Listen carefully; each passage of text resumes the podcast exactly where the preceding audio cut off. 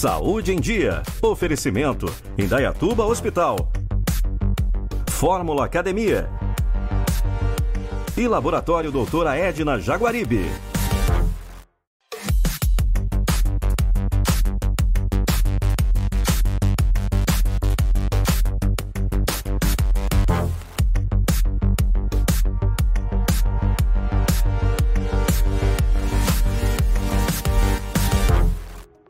Está começando mais um Saúde em Dia. Hoje recebo doutora Dayana Couto, médica especialista em reprodução humana e a doutora também é ginecologista. Então você que está tendo problema, dificuldade em engravidar sua esposa, ou você, mulher, que está com problema de conseguir essa gestação tão sonhada, a doutora está aqui para levar esse conteúdo rico e muito esclarecimento. Doutora, muito obrigada a presença no Saúde em Dia. Obrigada a você, Eduardo. Doutora, é, para iniciar o nosso bate-papo, então, né? É, vamos falar dessa questão da dificuldade de engravidar. Quais são os temas que a gente deve abordar para esclarecer o público em casa? Bom, é, acho que antes de mais nada eu preciso definir o, o que, que a gente considera infertilidade. É um casal que está há mais de um ano tentando e tendo relação sexual com uma certa frequência que a gente considera importante de duas a três vezes por semana. Esse casal, é, em um ano de tentativa, não conseguindo engravidar, deve procurar ajuda de um especialista na área. Perfeito. E é, chegando para você lá no consultório, qual que é o primeiro passo? Então, o mais importante que, que a gente sempre acaba abordando é a gente sempre tem que avaliar o homem e a mulher, né? Nunca só um dos dois. Porque a gente sabe que metade das causas são femininas, mas que a outra metade é masculina. Então, a importância de ter também um urologista avaliando a parte masculina. É, bom, é, a mulher, o, o, mais importante é a gente fazer a avaliação da reserva ovariana. Então, a gente sabe que a reserva ovariana feminina, ela está diretamente ligada à idade da mulher. E que a partir dos 35 anos, essa mulher ela começa a ter uma perda de reserva ovariana. Então, esse na minha opinião, é o principal fator para a gente avaliar essa mulher. Então, avaliar como é que está a reserva ovariana, como é que está a produção de óvulos, a quantidade desses óvulos. E uma, uma outra avaliação importante é a avaliação da, da tuba uterina que eu falo que a tuba uterina ela é a ponte de encontro dos gametas.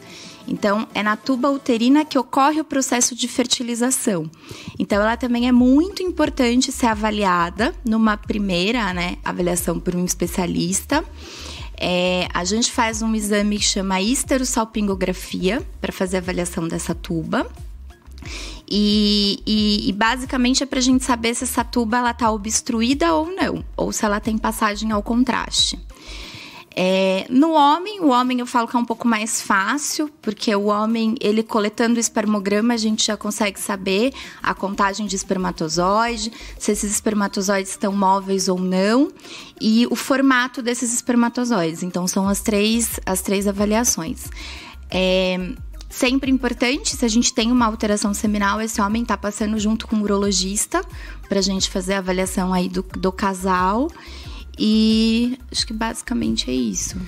Doutora, esse é, procedimento da mulher, né, a, que você vai avaliar a trompa, pode ser feito a nível de consultório, hospital, ele é feito sedação, a paciente é acordada, que tem muitas mulheres que têm essas perguntas né, no dia a dia e dúvidas. A esterossalpingografia é um exame que até assusta um pouco algumas mulheres, porque sempre tá ligado à dor, né? Ah, é um exame que vai dar dor. E não necessariamente. Hoje em dia, com o método que está sendo feito, ele não dói. É, ele não precisa ser feito com anestesia. A, a gente coloca um contraste através de um catéter dentro do colo do útero para conseguir é, visualizar esse contraste e ver se ele passa pelas tubas, para a gente ver se essas tubas estão pérvias ao contraste que está sendo injetado. É, é um exame que não precisa ficar internado, não precisa de anestesia, é um exame relativamente simples. Algumas mulheres reclamam de dor, mas geralmente é, é do local onde é feito, entendeu? Então. É, feita essa avaliação na mulher, no homem, preparou o casal, qual que seria o próximo passo para a gente fazer o planejamento da inseminação? É, os tratamentos em reprodução, é, a gente divide em alta complexidade e baixa complexidade. É, eu vou falar um pouquinho da baixa complexidade, que seria o coito programado ou a inseminação intrauterina. Para a gente fazer um tratamento que, que, no caso, seria uma inseminação intrauterina, a gente precisa obrigatoriamente que as tubas uterinas estejam impérvias, então elas têm que estar tá funcionando normalmente, e o marido tem que ter um, um espermograma sem nenhuma alteração importante. Com isso, a gente consegue fazer um tratamento de uma inseminação intrauterina. Perfeito. É, doutora, é, mais alguma informação assim para completar? O nosso bate-papo? Ah, acho que talvez explicar um pouquinho como que é feita a inseminação intrauterina. É, na inseminação, a gente faz uma estimulação ovariana controlada.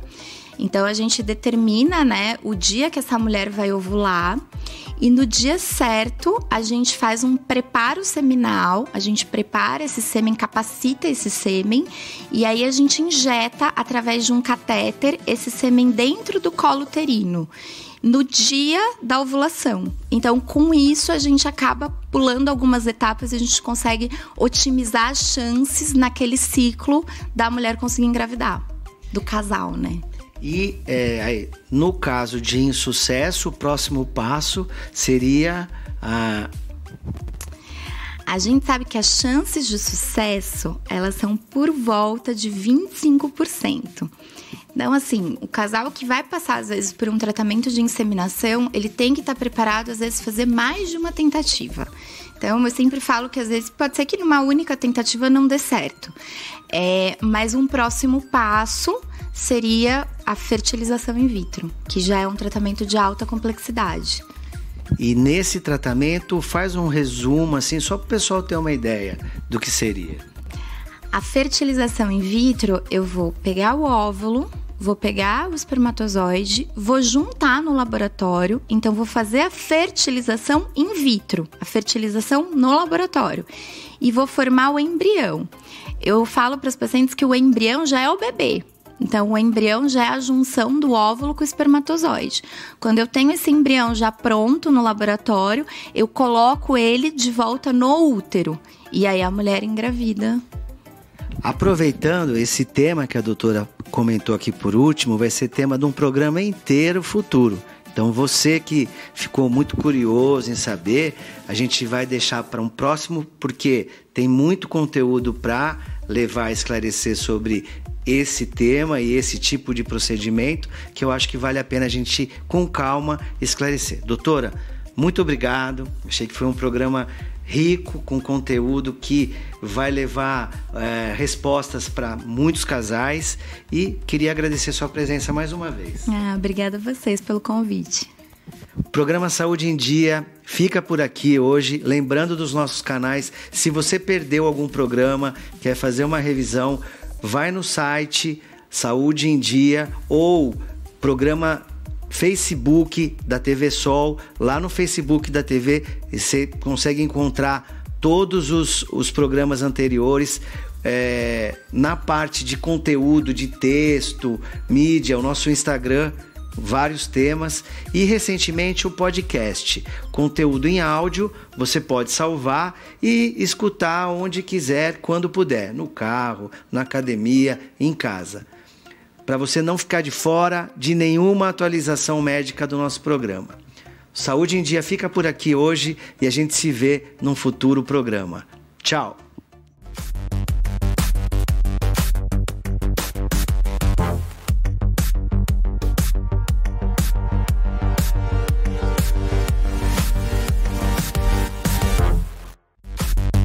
Saúde em Dia. Oferecimento: Indaiatuba Hospital. Fórmula Academia. E Laboratório Doutora Edna Jaguaribe.